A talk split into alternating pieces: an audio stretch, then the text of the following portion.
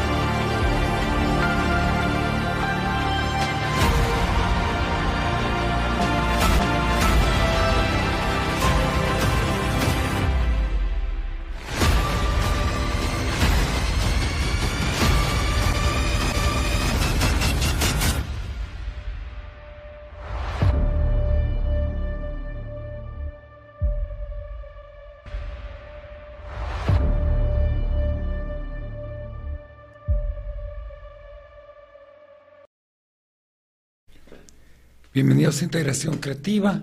Nuevamente estamos aquí en vivo por GTV. Estamos muy contentos de poder estar con una invitada especial que nos va a presentar próximamente en la Feria del Libro 2023 su libro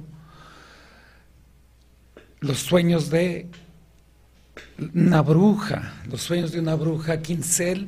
Gracias por estar con nosotros bienvenida y pues un placer estar aquí contigo. Hola, buenas tardes. Este, pues de entrada, los sueños de una bruja. Hoy estamos en tiempos donde ya de repente se pone muy, se puso muy de moda, muy de moda estar de bruja. Y yo diría, hay brujas de verdad y hay brujas de internet. Cuando ya haces un libro, ya no eres bruja de internet, ya eres bruja de verdad. Entonces yo te felicito porque ya estás haciendo tu magia, ya estás llevando tu magia, tu arte, a plasmarlo a la realidad. Eh, ¿Qué te lleva a la escritura? ¿Qué te lleva a, a empezar a plasmar el verbo? En la tinta? Pincel. Eh, pues principalmente la vida. En sí eh, yo empecé a escribir desde muy chica. Era como un, se puede decir como un desahogo, no sé, todas tenemos de niñas un diario en el que escribíamos y en mi caso pues así empecé a escribir este pues lo que se me se me ocurría, ¿no? O, lo que sentía en su momento o lo que estaba viviendo. Y ya después, este, empecé como a, hacerme más lo que es lectora y empecé a, buscar, este, pues, libros y libros y libros. Me hice como que adicta a, a la lectura. Entonces, pues, de tanto que leía me, me salían como que las, las letras solas, ¿no? Se daban solas. Y pues así. les, recuerdo a nuestros televidentes, los que quieran hacer su comentario, hacerle preguntas al artista, pueden hacerlo.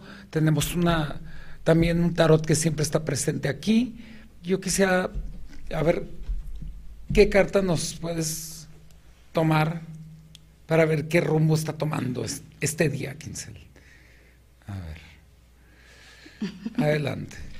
Bien, te sale el inicio de monedas, que es el inicio de la moneda, que sería el inicio de pentáculos, que es una carta que tiene que ver con tu inicio de una forma material, física, de cómo vas a llevar a cabo tus proyectos. Ahora, una del místico shaman.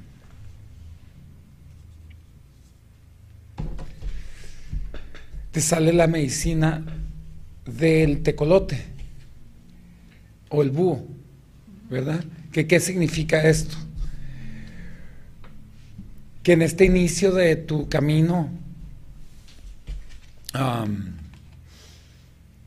de tu inicio de tu camino, materializar, porque has materializado tu arte, sueños de una bruja, tienen que conseguirlo, pues ya lo estás materializando, ¿qué, te sugiere el tecolote? Que hay que ver en la oscuridad, que hay que ver, porque se, se van a presentar las oscuridades porque estás ya materializando el inconsciente. Entonces, es como la astucia estar abusada en la parte de la oscuridad. ¿Hacia dónde vas a encauzar tu proyecto?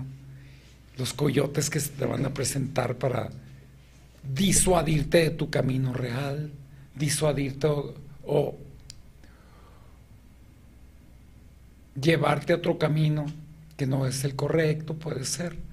Entonces es la medicina del tecolote, el que sabe ver en la oscuridad. Muy bien.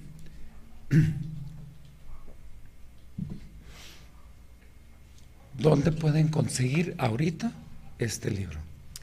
Ese libro es, bueno, mi libro ya lo pueden encontrar en lo que es el pasaje Rodríguez, está en el Secut, en la tienda del Secut, y lo tienen también en Libros Café y Jazz, que es otra librería que está entre tercera y cuarta, en la parte en el centro. Y también pues en lo que es las aplicaciones, está en Amazon y está en la página de Lapicero Rojo, que es la editorial para la que yo escribo. Lapicero Rojo. ellos, platícame de ellos, están haciendo al parecer muy buena labor. Eh, sí, pues es la editorial que, creyó en mí. Eh, yo les presenté a ellos mi, mi sueño, mi, mi borrador. Ellos este, pues lo, lo estudiaron y, y pues le dieron luz luz verde, les gustó mucho y pues ahí he estado trabajando con ellos todo este tiempo. Y, pues ellos son los que pues me están promoviendo, y están, me invitaron a la feria del libro y pues con ellos estoy ahorita de la mano, son haciendo equipo. Muy bien. esta parte incluso le habíamos puesto el programa, ¿no? Eh, el desafío en tiempos donde ya está la cibernética, todo lo que da, ya están las partes de la, pues de la posmodernidad, ya los muchachos no tienen interés en comprar libros, ya los chavos no tienen interés en comprar discos. Está Spotify. Está Spotify, que ya la calidad es menor no es lo mismo comprar un LP que estar en Spotify, se pierde en el arte, se pierde en la literatura. Mm. Sí, de hecho sí. Antes pues íbamos a comprar discos, veíamos esta parte de pues de la memorabilia, cómo estaban hechos, cuál era el diseño de la portada, los artistas que hacían la portada. Y ahora pues se ha perdido todo esto. ¿Quién hizo la portada? ¿Quién Porque está maravillosa la portada, la verdad. La portada la hizo un amigo que es, de hecho es una fotografía. Eh, me hicieron una sesión de fotos, mi amigo Sergio Carrera de Kings, es un proyecto que él tiene. Es un proyecto que él tiene y pues mm, eh, yo le pedí algo así como un estilo blurry y así que se viera como que yo era, eh, pues lo que es el sueño, ¿no? De la bruja, que está como en un sueño. Entonces, no se mira como una foto muy realista, se puede decir, o sea, se mira muy difuminada porque así fue como yo la pedí. Porque es el estilo. Y er, sí. Eres tú, ¿verdad? Sí, soy yo. Bien. ¿Y quiénes se involucraron activamente en este libro? que hay que mencionar. Sí, hay que mencionar, pues está Sergio, que es el que hizo la portada, está otro amigo que es Alejandro Martínez, que hizo las ilustraciones, Y está también este Miriam, que hizo el prólogo. Y pues lo que es la editorial, pues está Miguel y Yasmín. Wow. Marisela Budaca Peraza, Jackie de Sonora, descendiente del desierto, empezó a escribir siempre atraída por lo sobrenatural. Empezó a escribir siempre atraído sobre, sobre sobrenatural. Actualmente reside en la frontera de Tijuana, Baja California. Siguió sus estudios en la UABC en la carrera de psicología y en artes. También estudió análisis de cine, fotografía, piano y ha participado en ponencias sobre análisis de cine de David Lynch, a quien admira profundamente. Lost Highway, ¿no? Mm. Eraserhead. Qué maravillas, ¿no? Sí. ¿Qué te llama de David Lynch? Que ahora es un gran meditador o meditó un buen tiempo, ¿no? En su última etapa, ¿no? Sí, tiene muchos, muchos proyectos. A mí me llamó mucho la atención el estilo que tiene para plasmar lo que son eh, su arte en el cine. Eh, pues mi película favorita de él es Mulholland Drive. Okay. De hecho, la ponencia que yo hice fue de esa película. Y, y pues en sí en español se llamaba esa película Sueños, Misterios y Secretos. Y en sí, todo lo que conlleva el, el, pues, como que el mensaje de esa película es que es un sueño. Entonces, los sueños no son reales. Entonces, cuando a él le preguntaban como de qué se trataba la película, él siempre decía que lo interpretáramos nosotros, ¿no? Y yo adopté como que ese, se puede decir como que ese, ese estilo. Y, mi trabajo pues sí tiene mucha influencia de David Lynch. Y se nota, ¿no? Se nota mucho en lo que es hasta en la portada, ¿no? O sea, se nota mucho que yo, este... Pues ¿Podríamos hablar de una poesía gótica? Algo así, sí. Vida. Tienes que hacerte inmune a la vida y no temer al tiempo. El tiempo es transferible. Sabrás la verdad cuando la encuentres. Vendrá a ti como aquello que ya habías vivido antes. Por lo tanto, por lo que regresaste en tu eterno retorno y no será algo que estás aprendiendo por primera vez. Tú tendrás todas las respuestas, un encuentro entre lo que eres frente a lo que fuiste. El motivo por el que estamos aquí es relativo ante los demás, pero perfecto para los que lo podemos vivir con nuevos ojos. Vida pues también hablas, supongo que también lo gótico tiene que ver con vivir y no solamente con la muerte, ¿no? Sí, de hecho sí. Entiendo que hay una parte en tu vida que emocional que motivó mucho este libro. ¿Nos puedes platicar de esto? ¿A quién le dedicas este libro? Em, pues ese libro, ah, eh, yo no lo hubiera hecho sin la muerte de mi papá.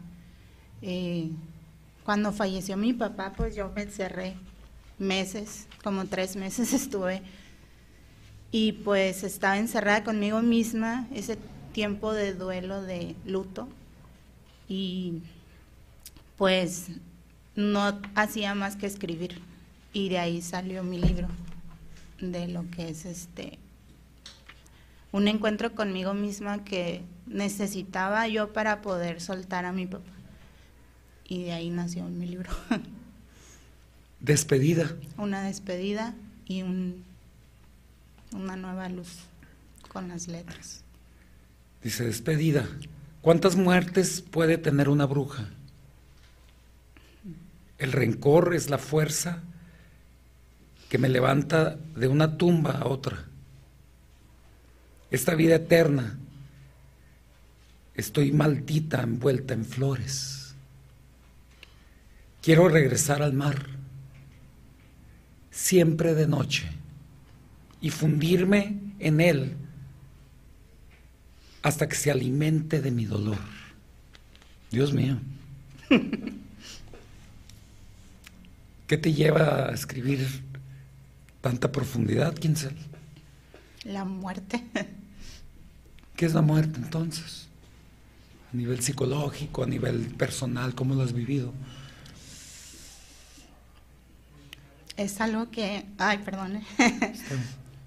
Mm, no puedo explicar con, o sea, no, todos esos tres meses estuve sin hablar, o sea, no, no hablé y todo lo que sentía, todo está en ese libro. Y en ese sentido,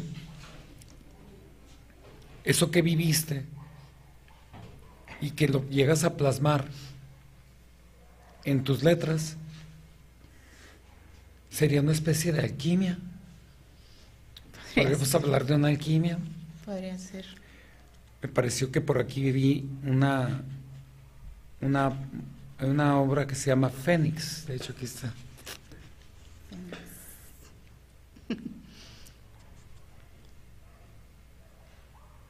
No estoy entrenada para evadir la maldad y alardear de lo vivido. Estoy hecha de errores, de conciencia misma que me despierta todos los días. Es una virtud tener un aliado interior que me inspira y renace de las cenizas. ¿Quién es tu aliado que te inspira y te, ayuda a renacer? Mm, el tiempo. Me parece que estaba leyendo, estaba leyendo algo hace poquito, creo que ayer, que realmente el tiempo es de lo más sagrado. Al mismo tiempo se vuelve el monstruo, pero al mismo tiempo se vuelve lo más sagrado de la vida. Sí. Y al mismo tiempo el gran tirano de la vida. Es un aliado también. Sí, claro. Sí. Pero el único enemigo, decía Chaplin, mi único enemigo es el tiempo. ¿Por qué? Porque no me alcanza el tiempo de hacer todo lo que tengo que hacer. Entonces supongo que ahí entra otra vez la dualidad, ¿no? Aquí hablamos mucho de la dualidad, hablamos mucho de la conciencia junguiana. Jung habla mucho de, de esta parte femenina y masculina en uno mismo. Y supongo que él así entiende a Dios. Y a lo mejor el tiempo es Dios. Ahora, ¿qué es el presente? Dice el estoico. Bueno, pues el presente en la, en la, en la ¿cómo se llama este, el- este frasco del tiempo? El reloj de antes, pues. El presente nada más es la parte de la ranura más angosta. Está entre el pasado, que ya no existe, pero sí existió, y el futuro, que va a existir, pero todavía no existe. Entonces, el presente es la parte más angosta, pero más importante de ambas extremidades, a pesar de que las otras extremidades están más grandes, no existen. Y lo más angosto sí existe, es lo único que existe, pero es muy, muy angosto. Sin embargo, ahí está la eternidad. No hay eternidad, dice el estoico, sin el presente. Y Jung dice, Dios existe en el presente. ¿Cómo ves eso? Sí. ¿Qué te parece? Genial. sí. El que teme al lobo, que ya no vaya al bosque. Dostoyevsky. Un genio. Genio. De la, Fantástico, ¿no? Fantástico escritor. Es un monstruo. Ruso. Es un monstruo. Es un monstruo. Estamos hablando de, las de las figuras para mí más emblemáticas de la literatura de la, del mundo. claro, Dostoyevsky. ¿Qué te llama a ti de Dostoyevsky? ¿Qué, te llamó a ti de Dostoyevsky? ahora sí ya me moviste. Eh, pues lo que me llamó la atención de, de su, pues se puede decir de su arte, sí. Eh, fue eh, que escribe, voy a ver si llega una pregunta, te escucho. Que escribe muy, ¿cómo, cómo lo puedo explicar? Este, que tiene una, una, un estilo muy fuerte, muy, muy imponente. Entonces, a mí... ¿Cómo, cómo describes eso fuerte, imponente? pues aparte que es ruso, no, sé, este, pues a mí se me, a mí me gusta mucho las lecturas, o sea, los, los escritores que, que están marcados o que están rotos en sí, porque tienen más fuerza para escribir y yo siento que él tiene eso, que tiene fuerza, o sea, que él impone con lo que escribe, con lo, o sea, tú lo lees y te deja como que prácticamente temblando de lo que, no sé, lo que te transmite lo que estás leyendo de él, o sea, es un, por eso yo digo que es un monstruo, o sea, porque hasta te, te, da miedo no leerlo de tan fuerte que, que es su, su, pues sus, sus letras, o sea, todo yo cuando lo leo siempre estoy así como que admirada, ¿no? O sea, y pues también es uno de, mis pilares, se pudiera decir. Por supuesto. Había escuchado en un discurso de Jordan Peterson, que también es un gran admirador de, de Dostoyevsky, que él fue muy movido obviamente por el post-stalinismo, ¿no? esta visión rígida marxista que gestó genocidio en los 30 en Ucrania. Entonces, el genocidio que se dio por medio de esta cultura rusa fue terrible. Estamos hablando de violaciones, despojo de propiedades, una cosa terrible.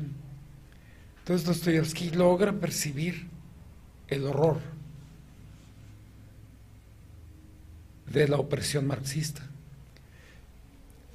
los radicales de izquierda, y que por eso nacen los radicales de derecha, que son los nazis.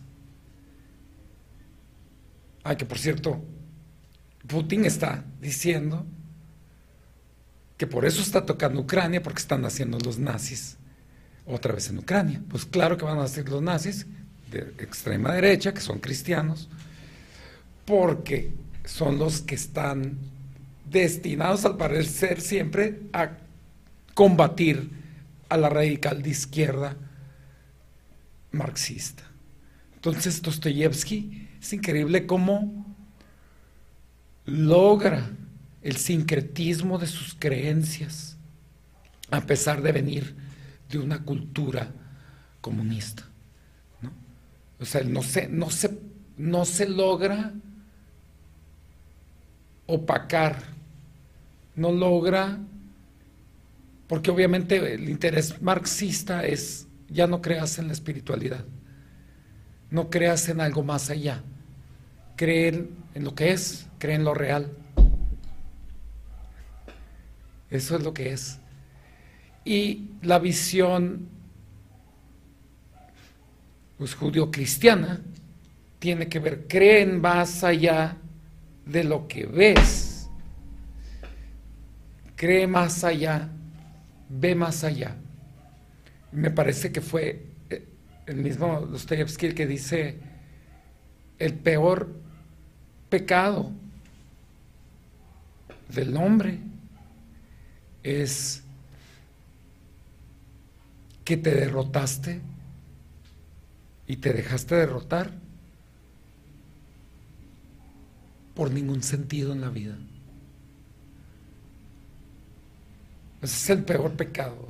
Dejarte Tener derrotar. una vida sin sentido. Sin ¿no? sentido, sin propósito. Que es lo que yo veo todos los días, ¿no? Exactamente. Es lo que vemos más bien todos los días. Y, y es interesante que, que, bueno, de entrada te felicito porque hacer una obra tan bella, he estado en unas leídas, es un deleite literario, felicidades. Ah, y poder lograr establecer literatura de calidad y que te, tú como artista independiente, te apoyes y logres apoyos, por así que en, en, su forma, pero que tú seas la que esté promoviendo esto, es muy um, aplaudible, Quincel. Y te felicito.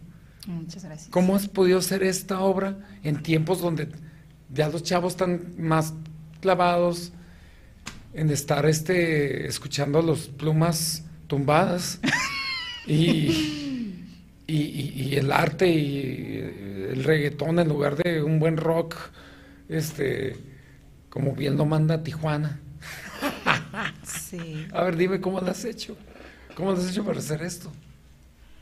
Pues como soy una persona, se puede decir como introvertida, eh, soy más de estar, o sea, aprendí des, desde muy chica a estar conmigo misma, o sea, es algo que, que me gusta estar conmigo misma, o sea, me gusta crear cosas, también este, me gusta pintar, eh, me gusta escribir, me gusta, o sea, la música, como tú dices, me gusta ponerme en mi cuarto, escuchar música, pintar, o sea, mi mejor amiga soy yo, o sea, me disfruto mucho. Entonces, tiendo mucho a encerrarme y crear cosas. O sea, es, eso es lo que yo hago. Entonces, por eso siempre estoy buscando qué hacer, o sea, ya sea lo que en lugar de irme de compras o a comprar zapatos o esto me voy a comprar pinturas o, o música en este caso vinilos como ahorita ya regresaron otra vez este están ahorita en todos lados encuentras vinilos muy buenos entonces este me gusta como esa parte yo crecí así mi papá era era así mi mamá siempre en la casa, o sea, yo él, es el ejemplo que yo vi, que puedes estar en tu casa y hacer muchas cosas. O sea, claro, por supuesto. Y pues de ahí viene, viene todo esto, ¿no? Claro. Decía Virginia Woolf, ¿cuántas formas hay para lavar los platos? 2.500 formas. O sea, existen 2.500 por para ella de poder lavar los platos.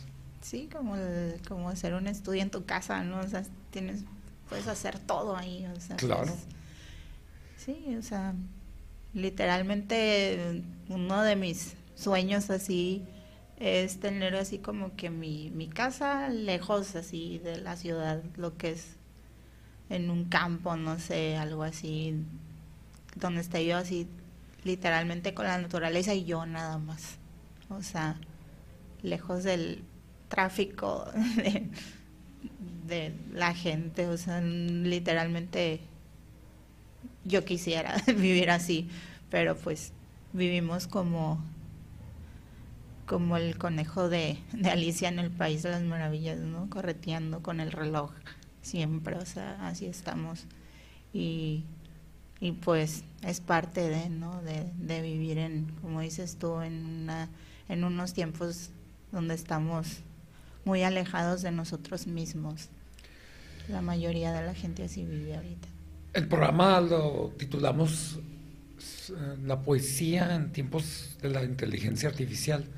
Ahorita ya hay una demanda y protestas por los escritores en Hollywood, porque ya el IA, pues nada más le pones ahí, ¿sabes qué? Cuando, hazme una historia de una joven bruja que vive en Transilvania y se enamora de un hombre lobo que eh, después va a tener una crisis existencial porque se da cuenta que es mitad perro.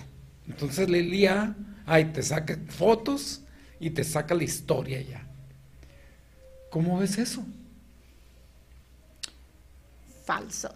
Falso completamente. o sea, pues sí,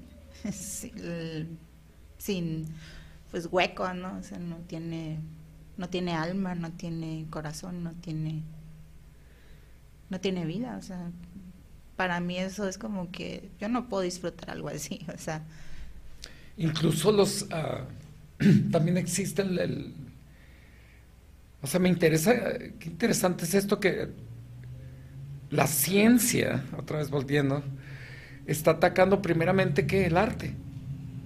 Qué curioso, ¿no? Pues, o sea, todos vamos, todos quieren, todos, todos van a ser artistas, es lo que quieren hacer, porque ya cualquier chavito puede hacer una canción a su novia que hable del día que te conocí eh, en Plaza Las Cebras. el. Y que nos tomamos un caguamón en el Zacazonapan. y va a salir la canción bien curada ya. Ya hecha. Ya hecha, hasta con fotos. Entonces, ¿qué, qué está pasando, no? ¿Cuál sería la intención científica detrás de esto? Pues, a ver, qué miedo. ¿Qué, ¿Cuál es la intención? Literalmente, para mí, ¿no? Que, que, que, es lo que me gusta, entonces, no sé.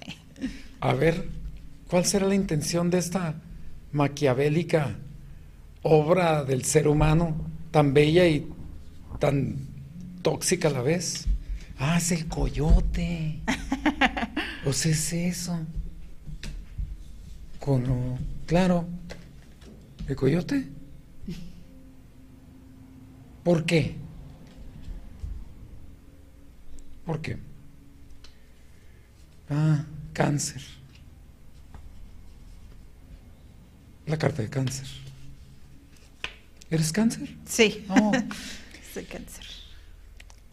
La carta de que puede ser muy negativo o muy positivo. La luna.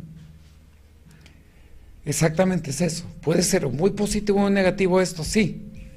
Pero esta parte que ataquen, bombardeen a los muchachos de tumbados, de regatonadas, de plumas, que están alejándolos del arte verdadero, va a tener una repercusión que ni nos imaginamos, creo. Pues ojalá y no.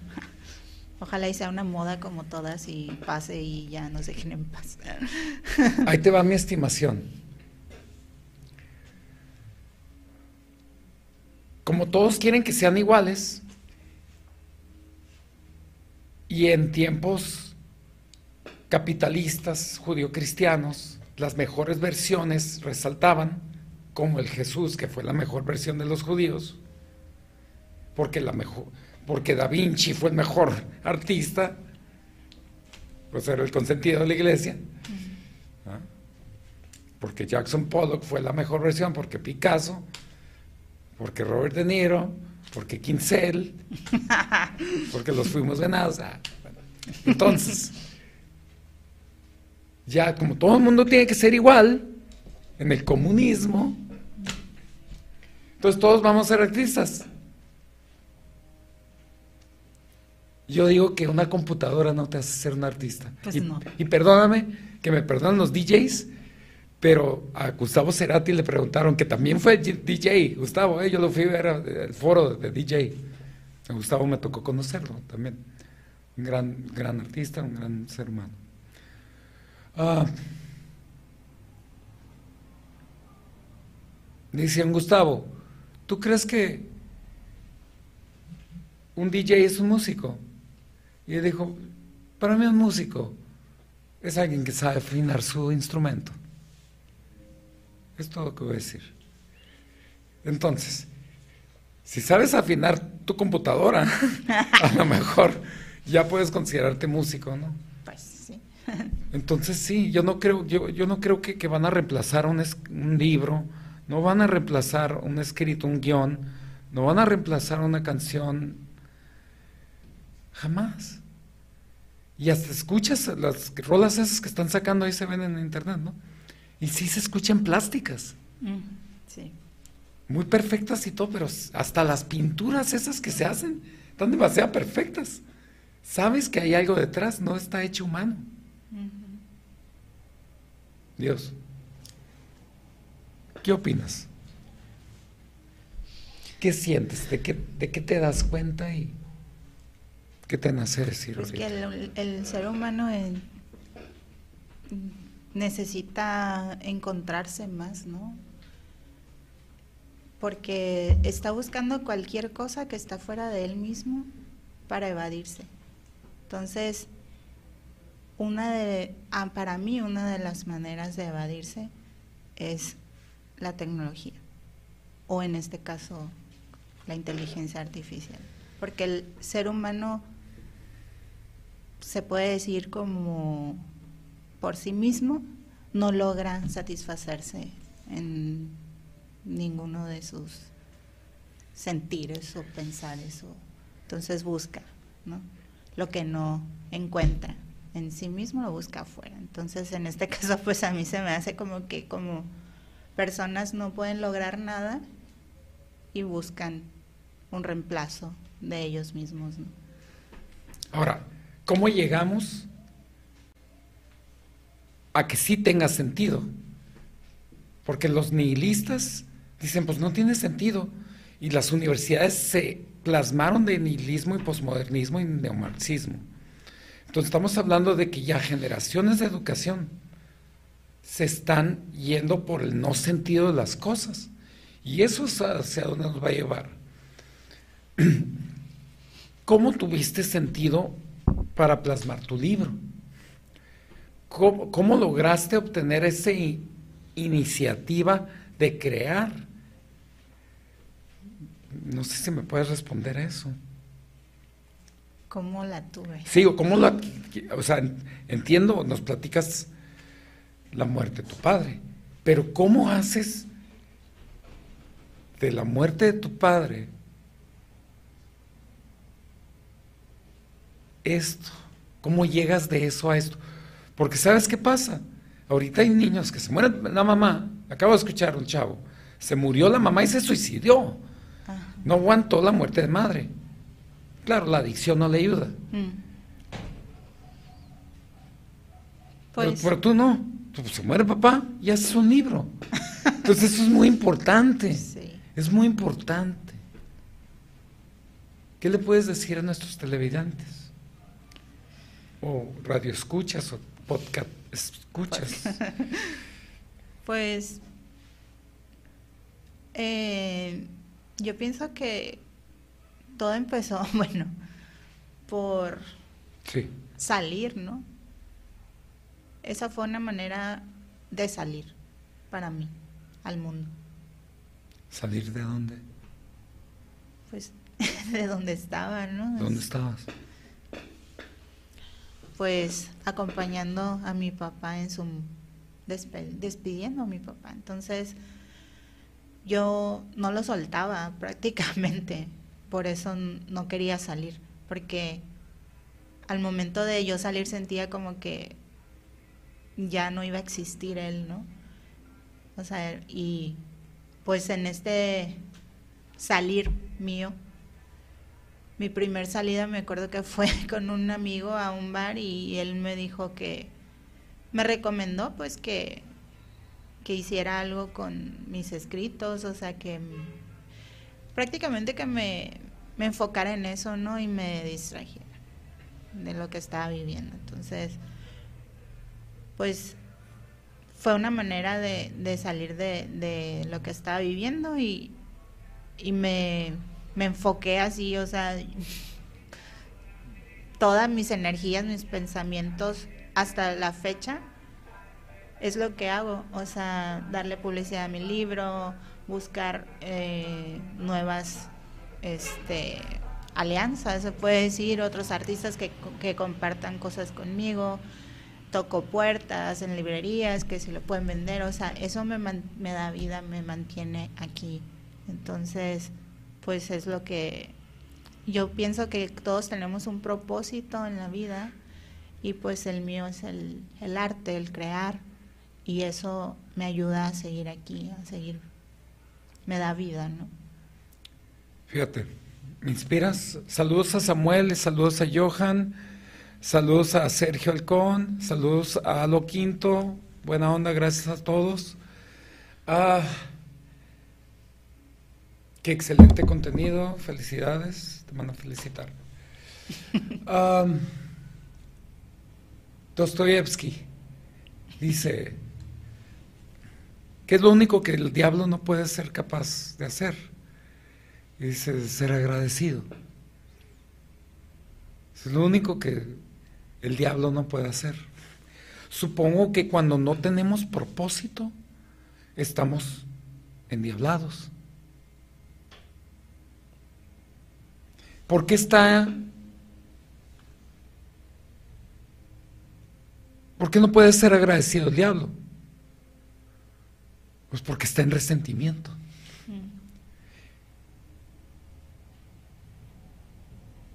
¿Y por qué está en resentimiento? Porque está en resentimiento con el Padre. Y supongo que ahí viene uno de los ángulos para poder canalizar ya el propósito que es lograr perdonar al Padre. ¿no? Hay una liberación. Una liberación, sí.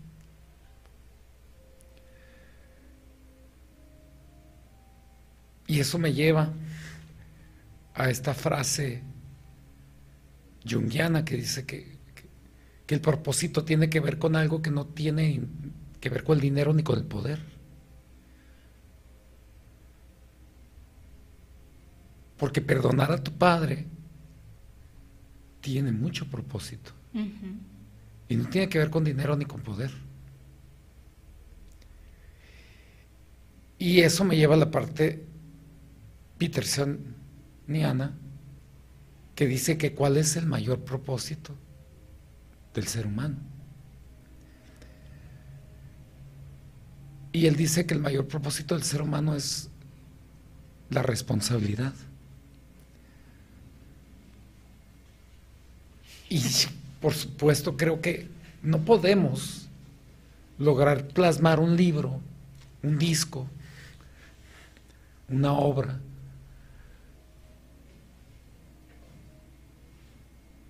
no se puede gestar incluso yo creo que una buena persona.